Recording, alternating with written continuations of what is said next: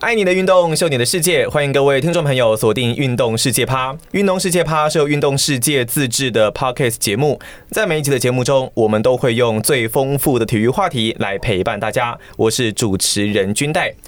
对于喜爱棒球的球迷来说，球探诶是许多人相当羡慕而且向往的职业。毕竟呢，可以整天跟最爱的棒球为伍，然后又能够赚钱，感觉确实是很多棒球迷的梦幻职业哦。不过呢，球探真的就像想象中一样的美好吗？想要担任球探，又需要哪一些特别加强或注意的地方？这一集的运动世界趴，我们邀请到台湾第一位的大联盟球探钟胜宏，同时也是运动世界特约名家阿红叔叔，一起来到我们的节目中聊聊。欢迎阿红叔叔。哎，金太好，大家好。今天呢、很荣幸邀请到阿红叔叔来到我们的节目当中哦。那刚刚有提到过，阿红叔叔呢是台湾第一位的大联盟球探。那么相信很多人都会问过阿红叔叔这样的问题啦，但不免俗的还是要替听众朋友来问一下，阿红叔叔当初是为什么会投入到球探的行业里面呢？呃，我想一切都是缘分啊。嗯呃，一九九七年的时候，我刚开始到国外去念书嘛，那当时刚好台湾办了一个世界青少棒赛，是那因为我对国内的球界其实不熟，所以我就到那个比赛去当工读生。哦，攻读生，对对，那么在担任工读生的时候，刚好那一年来了很多国外的球探，嗯哼，那其中后来我的主管哦，就是 Lee Sigmund 先生，他有一回到办公室去，不知道要做什么，就好像刚好没有人有空理他，就只有你了。对对对，所以我就主动过去问他说：“请问你有什么事情？”嗯哼，那他是要拿他的证件，就类似通行证这样的证件。对，那我就去帮他问，所以后来我们就认识了。然后因为在球场每天都会遇到啊，对，对，所以就会开始聊天啊，种种的。后来他就邀请我到他们位于美国的公司去聊一下、做一下这样。那我的生涯就是这样开始的。哦，所以那时候对也是因为在球场遇到，然后一开始只是因为一张通行证，对所以就开启了阿红叔叔的球探之路哦。哇，呃这真的是还蛮特别的一个经验。那诶，蛮想问一下的是说，那个是呃，前面刚刚有提到阿红叔叔说自己是到美国去念书，是那个时候是因为棒球去的吗？还是是因为其他的因素这样子？呃，可以这样说。哦，是因为棒球，可以这样说，对，因为我大学念的是物理，嗯，对，那物理系它往往可以有很多的延伸啊，力学啊什么对的，啊，好比说力学，嗯对，然后我申请的学校又是呃棒球蛮强的一所学校啊，是对，加州州立的富尔顿大学，哦，这的确是蛮有名的，嗯是是，对，所以我认为很自己很幸运，就是他们有相关科系，然后那边又有很多的呃棒球可以去做学习这样子，那等于说可以兼顾到很多的实物经验这样的感觉哦。。是是是，对好，那呃，阿红叔叔在这样子的因缘际会之下，成为了一位球探。最终，呃，在成为球探的一个过程当中，有需要特别经过什么样的课程或者是训练吗？那时候对，确实是有很多训练，可是我觉得我遇到的师傅啊，啊、l e e Sigmund 先生啊，还有、呃最上面的是 Ray Portman 这几位大前辈哦，他们本身经验都很丰富啊。是对，像以前的老板 Ray Portman，他签过的球员上大联盟，据说超过一百人。哦，这么多，，对，所以他们给我的训练就是带我去球场，然后我就坐在旁边，然后他们一面看球赛，一面教这样子。哦，所以对一开始就是先从在旁边看开始。，对对对，然后这两位都有一个共通点，很喜欢问我们问题。很喜欢问我们问题。对他，他不会直接教你啊。哦，OK，好比说，哎，你觉得这个游击手的背力怎么样啊？嗯，对，然后呃，我就开始讲我的看法嘛。哎，他是他们是用这样的方式来做教学啊。 OK，那因为我们呃，现在随着资讯越来越发达，很多普通的球迷啊，喜欢棒球的球迷，其实也都可以看到所谓的一些球探报告。是，诶，那有的时候可能会看到一位选手，呃，比方说贝利，好，假设说是五十分呐、六十分等等，那可能投手或者快速球的分数是多少，变速球球数是多少，对然后后滑球的分数是多少等等。那像是在这个评分的机制还有标准，阿红叔叔可不可以稍微透露一下？啊、这个其实就是五十分的话哦，嗯，就是一般大联盟选手的水准。平均对，好比说球速好了，大约二十年前大联盟投手平均球速是九十迈嘛，哦，就大概一百四十四、一百四十五公里这样子。对，所以如果我们写五十分的话，就他的球速大概是九十迈左右。哦，了解，对，但是分数有时候会随着时代而转变啊。嗯，像现在大联盟的投手平均球速已经进步到九十二，我、哦就是多了两麦了这样对，子。所以现在的五十分是九十二，哦那早期的九十。现在可能就只有剩下大概四十分这样子，哦，差差这么多，对 已啊经，变我四我十我分自了。己也很，不过也对啦，因为现在科技那么进步哦，训练上嗯啊、各方面都比二十年前先进很对，啊而多。且选手都吃的越来越好。对对对对，嗯没有错。那像是哎、那像他有他那个最高分是、嗯最高分可以到几分？呃，就是八十分，八十分是最八十高分分。等于是满分，对。你有你有没有评过那种八十分的选 手？呃，没有，，目前还没有 目前但是还可没能有有一些选手是某几项能力可以到八十分这对样子。对对，可能会有一两项到八十分。 OK 对嗯 OK，所以说阿红叔叔那个时候都是负责、呃，因为我看资料，基本上你一开始是替波士顿红袜队服务嘛，对对那个时候是担任红袜的球探，然后负责台湾的选手。是，那就在球探的一个工作当中啊，在执行球探的工作任务的时候，有没有哪一些特别的 make up 或者是要注意的地方，特别需要去关注的？呃在做球探的过程当中，是呃有有一点我觉得非常重要，这当然也是呃我的前辈们教我的。他就是说，你在球场到了球场，就不要对任何一位选手评头论足。你你是说就不要跟身边随便一个人，然后评论这位选手这样对子吗？对对对，哦他说，OK，尽量不要去讲这些话题啊。嗯，因为也许你去骂一位选手啊，他怎么这么差啊，怎么样？嗯，或许他是他的哥哥就坐在你的前面，刚好被他听到。哦，对，对对对，那我想至少在球场上啊，我们要谨言慎行，低调，对，这是必要的。甚至于呃，不要说是不好的，好我们也不一定要讲，嗯，因为有时候不小心透露出对哪位选手特别有兴趣，我想这是增加自己的工作上的困扰。这样，哦，因对嗯为有那种情况，感觉就可能会是，诶，假设你旁边坐的，诶，也也是一个球探，对然后他其实还没仔细观察这位选手啊，你把他对讲的非常非常好，哇，那有没有可能就被别人捷足先登，也是有可能会出现的？呃。对，或者说这个事情后来被媒体知道啊，被报道出来啊，那我想，旁边坐的就记者，对对，这 这对我们来讲也是非常不利啊。嗯，因为我对之前看阿红叔叔上过其他节目的专访，或是以前的一些文章的资料，嗯是那会知道说，哎、原来球探去球场。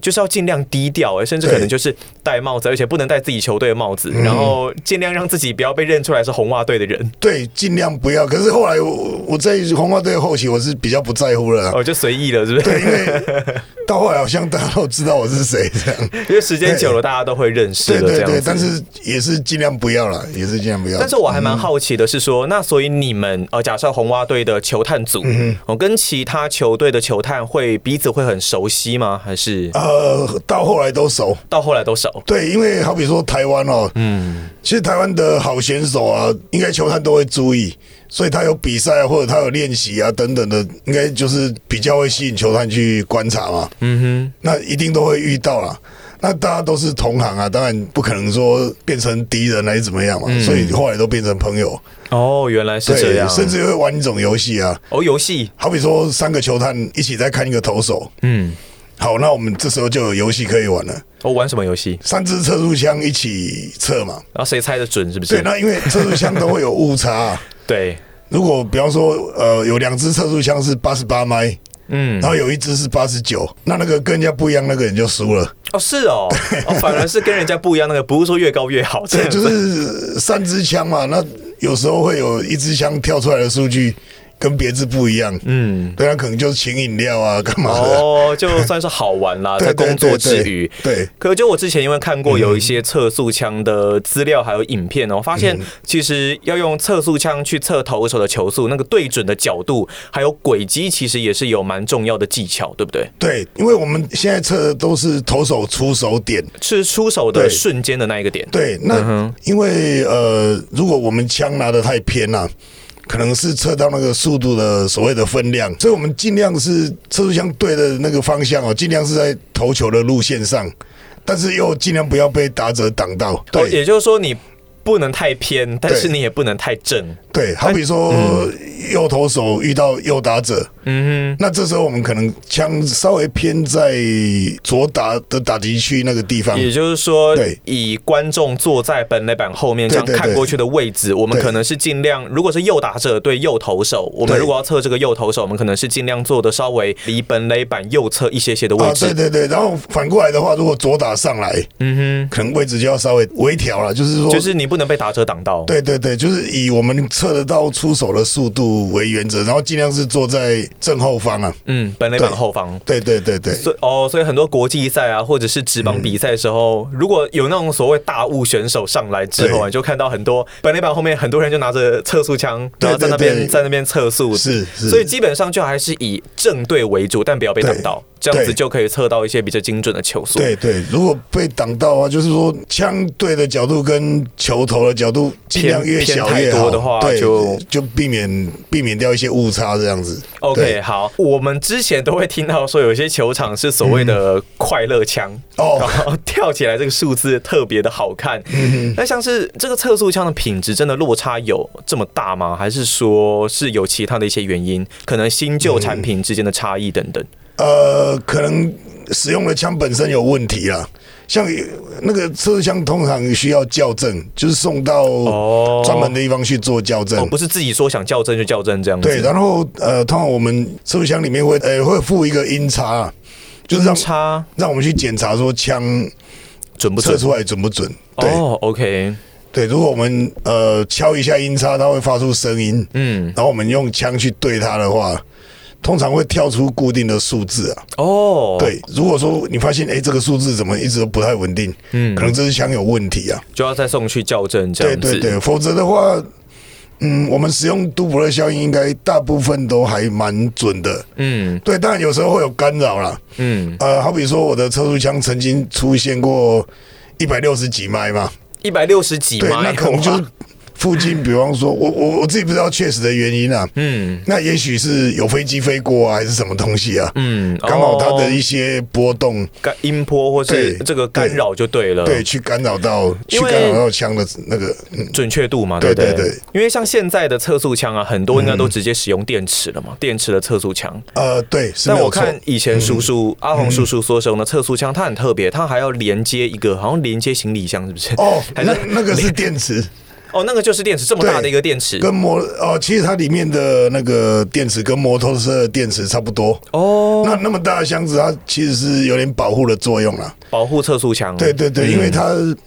那个早期的枪最前面是一块类似石英啊，还是类似的材质这样子。嗯对，那现在的都稍微比较电子化。对对，那早期的那个测速枪，我很喜欢，就是因为我自己有点怀旧，不然的话应该是要换掉。那之所以没有换，一方面是怀旧，一方面是因为它还蛮准的。有没有有没有人会觉得嗯说，以前这种传统的测速枪准确度好像比较高？呃，事实上也没有，因为也没有就差不多也也是会跑掉。哦，OK，嗯，要去校正，嗯对，但是如果校正好的，应该大部分几乎所有测速枪它的准确度都还蛮不错的。 OK，对，嗯那像是呃，这里有一个问题哦，是应该蛮多人会想要问阿红叔叔的哦、就是说过去啊，在您看过这么多这么多的台湾球员中，有没有哪一些球员对你来说是印象最深刻的？你可能呃看过他们觉得说，哇，这真的是百年难得一见的超级天才的那一种球员，是在你的探查过程中出现。我刚出道的时候是一九九八年嘛，嗯，那后来就出现了陈金峰啊，哦，黄金时代对的对对， 那曹一批景，辉啊、小郭啊、嗯王王建民他们，对，所以那个时候就会觉得自己很幸运，哎、台湾忽然出现了这么多好的选手，这样。对，那后来我脱离这个圈子之后，其实是有一位选手让我印象还蛮深刻的啊、嗯，就是林子伟。哦，林子伟，对，哦，那个时候是因为你看的关系，呃，那是一个巧合，就是巧合，OK 我本来住在高雄嘛，嗯那有一天有一位球探去高院工商的球场，嗯哦，就是那个冈山棒球场去看他，那他们就临时找我去当翻译这样子。 哦，那时候是当翻译，对对对，因 OK 嗯为来了一位球探嘛，那刚好，诶、他们希望可以找到一个人可以好好跟他沟通啊。那学校的人找我刚好有空，所以嗯我就过去。对，那当然，我也顺便观察啊，因为就类似职业病啊， 你到了球场就会有用一种球探的角度去看选手这样子。哦对，因为那个时候你跟红袜队其实已经结束合作的对关系，了我嘛，已经脱离对这，个圈子了。嗯，对，那么那一位球探先生，他也有问我一些我的看法、啊，嗯因为他他的资历好像比我还浅，虽然他是老美，嗯，但他那时候是类似助理球探这样来对学习这种感觉，对对对，虽然他是他平常住在韩国，嗯那好像是大都会队的样子，如哦如果我没记错 OK 就派他过来。他知道我当过很久的球探，所以他他有问我一些看法。嗯对，所以当时我就变成说，我也必须以球探的角度来看看选手这样。哼，对，对，那林志伟让我印象非常深刻，就是我那时候看了之后，我觉得如果以他的手背来讲，他应该现在就可以，就是所谓的现在，就当时啊，我在我看到他的当时就可以上大联盟了。哦，他还是还是高中的时候，对对他就对可以上大联盟了，对他的手背真的很好，哇，真的非常好。嗯我可能在台湾看过手背最好就是他。哼，蛮好奇的是，这种所谓手背好啊，嗯对是说所谓他的可能脚步的移动，然后对于球的弹跳的判断等等，这些去加总来做一些评估，这样子。对对对，手背其实有很多事情要去评估了，嗯哼但呃。包括说贝利啊，嗯，然后他传球，他当时传球非常轻松啊，很对所轻以松，直接甩过去了。对对对，而且又很准，嗯就是好像不必怎么出力就可以把球丢到一垒。嗯，对，然后动作也很顺，所以你像传球的话，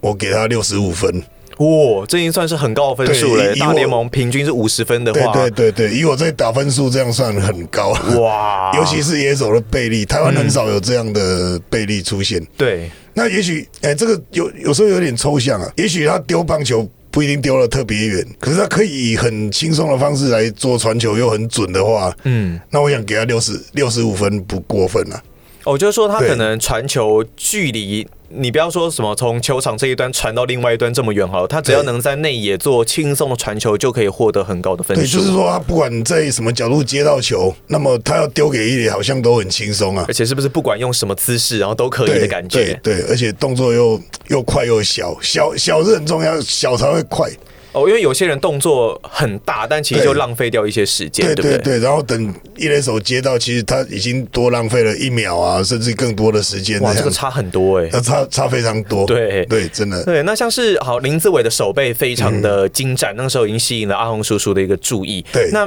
他在进攻方面，因为我们都知道他现在要上大联盟，比较大的一个问题可能就是在进攻这个部分。那阿对红叔叔怎么看他的一个打击表现？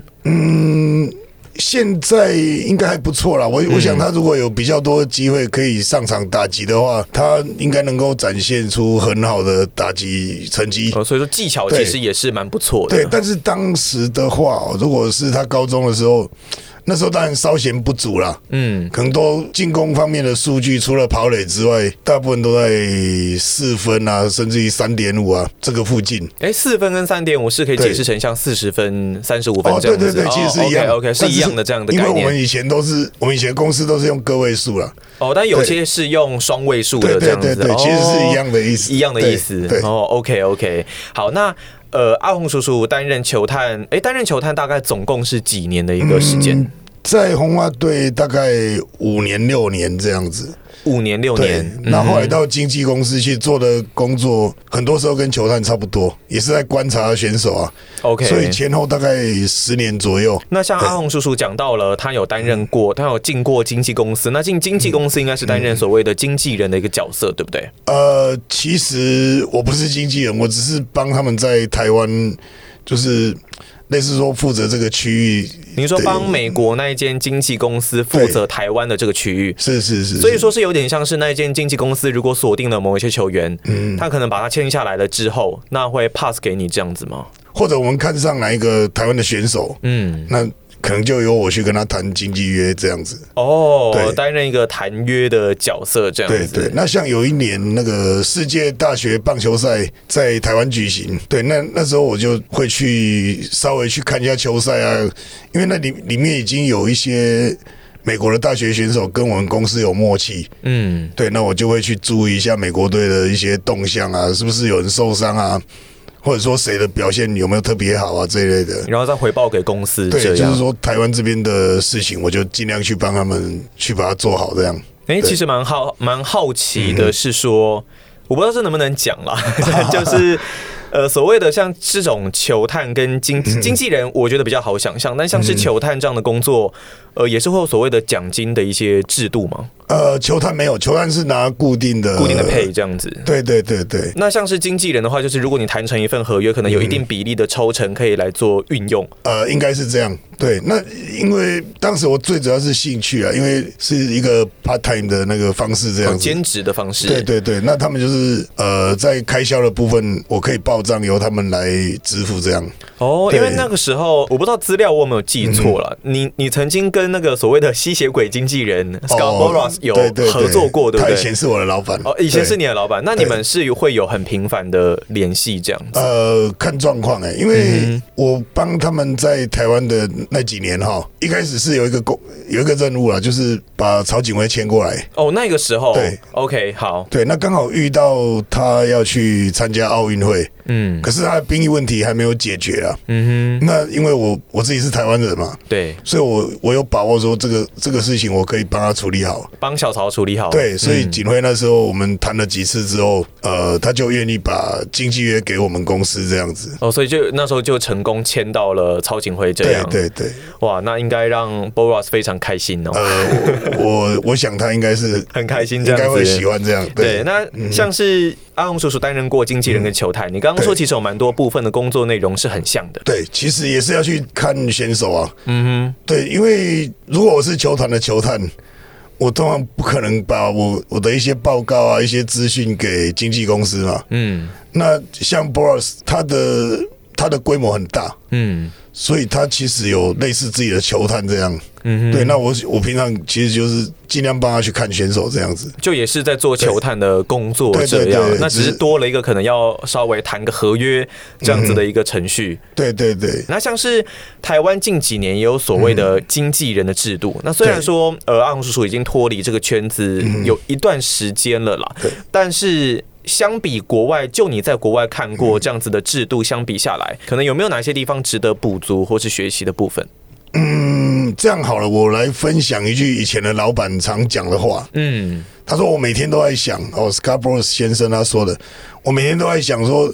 我要做什么可以让我的服务越来越好。服务越来越好。对，所以他每天都在想这个问题。那据我所知哦，他甚至于曾经成立自己的那个训练室，训练室对，就是提供大联盟选手球技外啊，或者额外的一些训练这样子。哇哦，对，然后他去找的 trainer，他是问过很多选手，嗯，然后他就去把公认最好的那位 trainer 把他挖过来，对，把他挖角过来，这样。 对我，我想，呃，经纪人可以做的事情当然是很多啦。嗯，那当然有一些就是办服务啊，好比说呃节税方面啊，因为有些选手他的待遇很好，可能嗯被扣的所得税啊各方面，他需要做一些节税动作啊。嗯，那如何去协助选手？因为选手应该。最好的、最理想的状况就是他都在球场上努力就好了，那这些事情就交给别人来帮他这样。不用担心这样子。对对对，那当然公平一点的话，提供越多的服务，有有一些服务就是适度的收费了，我觉得这个是有必要了。然后呃，我想也许国内的公司在这个方面，就是说选手有很多需求，那是不是能够慢慢的、慢慢的，但不可能一步嘛，嗯，慢慢的让自己提供的服务越来越广泛这样子。简单来对讲，就是有点像是最终的目标，当然嗯就是你希望让你旗下的选手只要专心在球场上就好了。对对对我那相信 Scarborough 他们应该是把这个奉为圭臬，这样的感是觉、是哦，确实是这样。对，是好，那呃，像是以阿红叔叔啊担任球探的经验还有观察来嗯说，我们先来聊聊球员的养成这个部分好嗯了。以台湾跟美国之间的球员，他们的养成有没有哪一些很巨大的差异之处？嗯美国稍微比较顺其自然。哦，顺其自然对，OK，那台湾的话就是呃，尽量透过比较严谨的训练，把你练到可能最好的那个程度，这样啊。嗯、但美国好像就是。反正我有很多人打球嘛，哦，好比说选秀会第一轮大概选了三十三四十个选手，嗯，可是美国有五十个州啊，哦，OK，所以换句话说，嗯，平均分配下来，第一轮的选手一周不到一个啦。嗯，可是一个州那么大哦，他好优秀的选手一定很多啊。有这么多球队，对嗯对，所以我想有时候天分就很重要，但不是说不用努力哦，而是说、呃有天分又愿意努力的选手很多，所以美国人那么多，打球的人那么多哈、变成天分就蛮重要的。那台湾的话，因为坦白讲，棒球的人口是有点少了，包括对说职棒队也也少了一些啦。嗯，目前只有四队嘛。嗯，加了第五队，刚加了第五队进来，对这对样，对，然后呃，台湾的训练方式就有点就是比较，就有点像我们的升学教育这样啊。精英化的一对个对对教育对，这样子，对，有可很多学校是这么这样的做法。对，但其实像是在美国或是国外其他国嗯家，他们蛮多是采取一种所谓，就算你没有棒球，你还是有第二专长可以让你去做一些发挥，对对对，而很不多会说完全把你看作是一个，你就只是个体育选手这样的感觉。嗯，对，很多很多选手其实他有别的专长，而且都、嗯都是很优秀的 哦。你看，Mike Musina 也是斯坦福大学的、啊嗯对对 对对，他所是以高材生。啊 对对对，没错。好，那呃，以球探的这个角色来说，嗯哦，因为。我们对于球探的印象都会觉得好像比较神秘一点点哦，要进入的门槛是不是没有要进入的门槛有一点高这样的感觉哦？那如果现在嗯有、哇年轻人可能想要投入球探产业，那他有没有哪一些准备需要去做，或者是他是不是要先具备哪一些必备条件？呃，第一个、啊、这个缺很少，哦，缺很少，对，好比说美国有三十个球团嘛，嗯，那他可能一队最多聘请一个在台湾嘛，哦对，因为只然后能负责台湾区对这样，子，而且不是每一队都有。哦，OK，对，那所以第一个名额很少，但是如果我们这样说啊，如果今天我我有这样的机会，可能就很多事情必须要去学习啊。嗯哼，对，第一个就是我们先不论说之前的棒球背景是什么，嗯，可是我认为第一点要努力去做的就是，一天到晚有球赛你就去看，要一直看球，一直对看球，一直看球。除了呃，你去观察选手的球赛之外，呃，要怎么训练自己？最好方法就是多看大联盟的比赛，让我们心里面很深刻的去有一个很深刻的印象，知道说大联盟的选手应该是什么样子。嗯，对，那么我到球场去看，比方说高中的球赛，我才有办法去预测说，哎、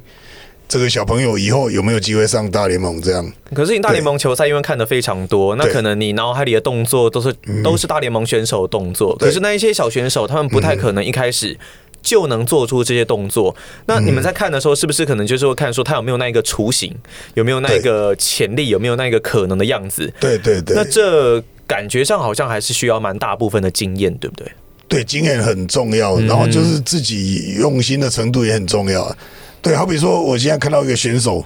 诶，他好像很有 power，嗯，可是你要怎么预测他上不上得了大联盟？可是第一个你要花很多时间去观察，嗯，然后第二个就是有一些细节要去注意啊。哦，有一些细节，就比方说对挥棒的角度啊，还是说什么有没有哦容不容易倒棒什么之类的，是不是？诶我这样讲可能有点抽象，嗯，可是其实我们都在找那种好的运动员啊，所谓的 good athlete。是哦。他整个生理条件，还嗯对比方说跑的速度啊，对或者是对对或者是他的敏捷性啊，对这些等等对力然后量他之类的。他的反应快不快啊，各方面这样。那如果说，哎、这个选手他的运动神经很好，嗯，然后他又有，比方说，呃，他现在挥棒已经挥棒的速度很快，哦，对，那我们可能就会认为说，哎、他他有机会上大联盟这样。哇，看的是很天分的东西。对对对，其实其实这个天分这很现实 啊，但也也真很真重的要很。现实。对，好比说，我现在看到一个选手，他很有 power，他嗯打击很好，可是他跑的真的非常慢。比方说，他从一垒到本垒，平均是四点二秒及格嘛，嗯，但是他跑到四点九秒好了。哇，差太多的感觉。对，这个时候真的你就要评估的很细心啊了、因为他现在对是一个大炮，以后还是不是个大炮就不知道嘛。这对样子对对对，而且通常这样的选手也很难找位置站，不可能去外野嘛， 对，那顶多就是可能就一垒或 DH 这样。或捕手。对但是，可是这种位置，如果你真的要打进美国大联盟，你是具备那种你必须要能够有那种可能随时把球给打爆的那种能力啊。对，但是除了 power 之外啊，就是嗯说他实际的打击能力，比方说他有他上大联盟的话，他有没有能力把打击率维持维持在两成八？哦，选球啊什嗯对么之对类的，对，各各方面，这个就必须要有一点时间去去观察，嗯因为有时候看一两场比赛，一定一定不准确了。好比说，哦，我今天状况特别好，嗯，单场两 轰，可是他不可能每天都单场两轰啊。对对对对，所以你要去看他平常的表现。嗯哼，因为我之前在专访上有看过嗯阿红叔叔说，哎、可能今天看完的位选手回去给他可能六十分好了，对，那隔天哎。分数可能又不一样，对对那对又有好几场比赛下来才会做出一个比较总结的分数哦、正正常是这样，对，因为嗯，你包括我自己也也有打球嘛，嗯，那就会知道说，哎、其实今天状况好跟不好是差很多的、嗯啊，差蛮多的感对啊觉哦、，可能单场四 K 啊，呃我说我们去看学生，哎、你看他单场四 K，你会认为说哇怎么那么差？嗯可是也许他今天就是纯粹纯粹今天状况很不好，嗯，可是他所以平可以再给他一次机会，啊对，这平样，常可能不是这样，嗯，对，所以我想，哎，有时候极好跟极坏的这个之外，哎，我们要最注意的是他平常的表现这样子。就是一个平均值拉长对周期的一个表现哦、那对对嗯阿红叔叔有没有看过那种选手是他调整状况的能力极为优异的那种选手？哇，就很稳定，哇，几乎每一场比赛都有一定的水准，这样嗯，我想也比较少有有这样的，哦，也是有就，就是不受伤的曹锦辉啦。哦。嗯他在投球上面就是可以很稳定的维持一定的表对现，对，他只要不受伤，他的表现就是速度啊、控球啊，还有他的变化球，都是能够拿出一定的水准出来。好，那呃，阿红叔叔担任了球探的过程，我相信你也看过了很多不同的球场，哦，大大小小的球场啊等等嗯对。那因为我们在录音之前呢，其实我先跟阿红叔叔吃了一顿饭，在饭局的过程中嗯呢，有稍微聊了一下，哎、阿红叔叔自己对于球场的草皮建设好像还蛮有研究的，对不对？呃，对，因为我有做这方面的工作，嗯哼，对，那像是你自己还有说你自己有在。种植球场草草皮的草种是不是？呃，对我我自己有一块地啊，那因为我们有时候施工会用到草皮嘛，嗯对，那这个我我我住我住在屏东啊，嗯，那这个草皮通常要到中部去买，可是有时候小面积啊，比如说只有十平方公尺，嗯，跑到中部去买又好像太北远，河。对，真的非常 美合， 所以我自己有种一点草啊，呃，那那对那个草有是是有一个专有名词吗？什么呃，名它称是百慕达草的一种，百慕达草，百对慕达三角洲那个百慕达吗？对对对哦，百慕达草，所以是很多球场会用那个草皮来作为球场的草皮的草种，是不是？对，大联盟好像有，据我所知有七个球场，他们用的草种就是我我自己种的那一种。哦，百慕达草这样。对，是四一九款啊，嗯对，它是其中的一个品种这样子。那台湾的球场呢？他们也是用这种草种吗？还是说？嗯呃，常常看到，嗯哦，常常看到对大部分也都是使用这种草种。对对对，那像这种草种，它有没有什么特色？比方说，可能球的滚动速度啊，或是之类的，这种草种有没有哪一些特别的一个地方？呃，这个草它的特点哦，通常百慕达草都有一个共同点，就是说它的生命力很强。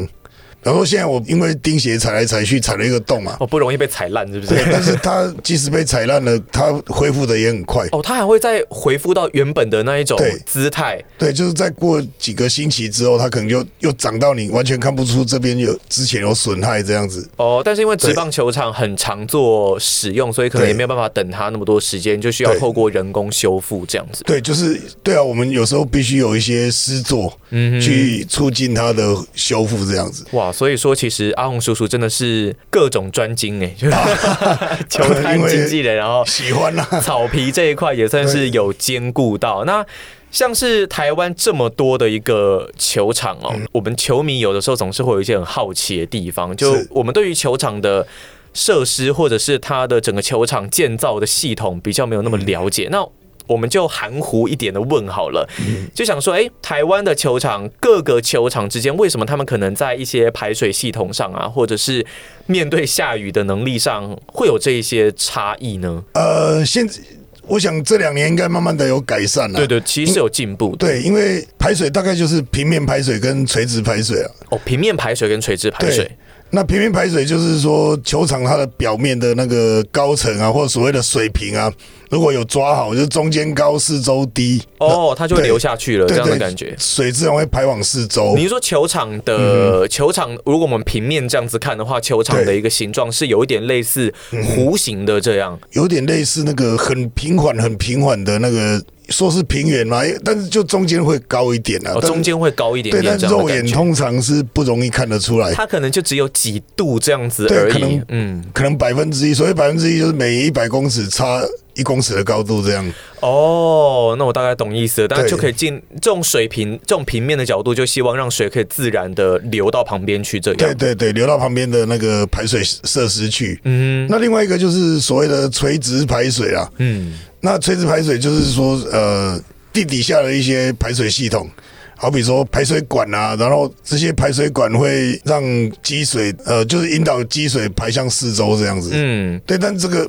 通常是有困难啊，因为这种排水管哦，常常过几年就要维修更换，嗯，那这个在台湾好像比较不容易做到。而对且每一次应该都是工程浩大。对，工程其实蛮浩大，因为必须要把球场里面有一些地方要把它挖掉，对，然后再我重要把新呃整。个球场挖一个洞起来，然后把它去做处理，这样子应该是排水管经过的地方，你要更换的地方嘛。对对对对对，把那个地方掏空，然后再把排水管换掉。对，把它埋下去之后，然后该铺什么啊，基配啊、沙子啊什么，然后再铺回去，然后要再恢复表面。它如果是红土就红土，是草就草这样。嗯，对，所以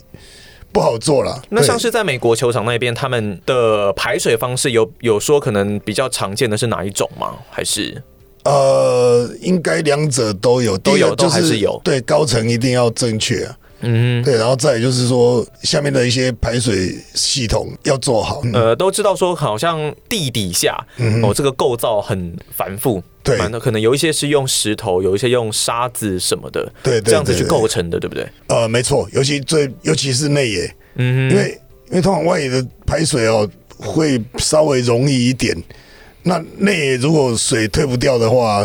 可能比赛就没办法打嘛。对，对，所以像我们盖帆布也是都先盖内野，所以我是认为说，至少我们把内野的防的那个排水先做好，嗯。对，这样可能就是在球场的使用上啊，各方面就会比较好一点。对对，那当然，我、阿红叔叔真的对于球场方面、硬体设施还有草皮方面，其实了解的是非常的精深哦。 那我们今天呢，当然非常谢谢阿红叔叔、哦、来到我们的节目当中，跟我们聊了这么多有关于球探啦、经纪人啊、球场、草皮等等各式各样的问题哦。那当然，如果你对于阿红叔叔可能还有任何想要多了解的东西的话，其实他在我们的运动世界有一个叫做阿红叔叔的账号嘛，对那它里面会有很多的文章啊、资讯的透露哦，不论是对于他可能呃过去对于棒球的了解啊、看法，还有现在可能对于中华职棒啊，或者是各种棒球相关的话题，都可以在他的文章里面找到很多的蛛丝马迹哦。那运动世界趴呢，是一档以运动时事还有运动人物的故事为主的 podcast 节目哦。那你如果对运动世界趴有任何的意见或者是建议想要回馈的话，都可以到我们节目下方做一个留言。那或者呢，是也可以到 Apple Podcast 的评价来留下你们宝贵的意见哦。我们都会把这些意见来吸收，那做出更好的节目来带给所有的听众朋友。好，那我们这期节目呢，非常谢谢阿红叔叔来到我们的节目当中。谢谢谢谢大家。好，那我们这一期节目就到这边告个段落，下期节目再见喽，拜拜。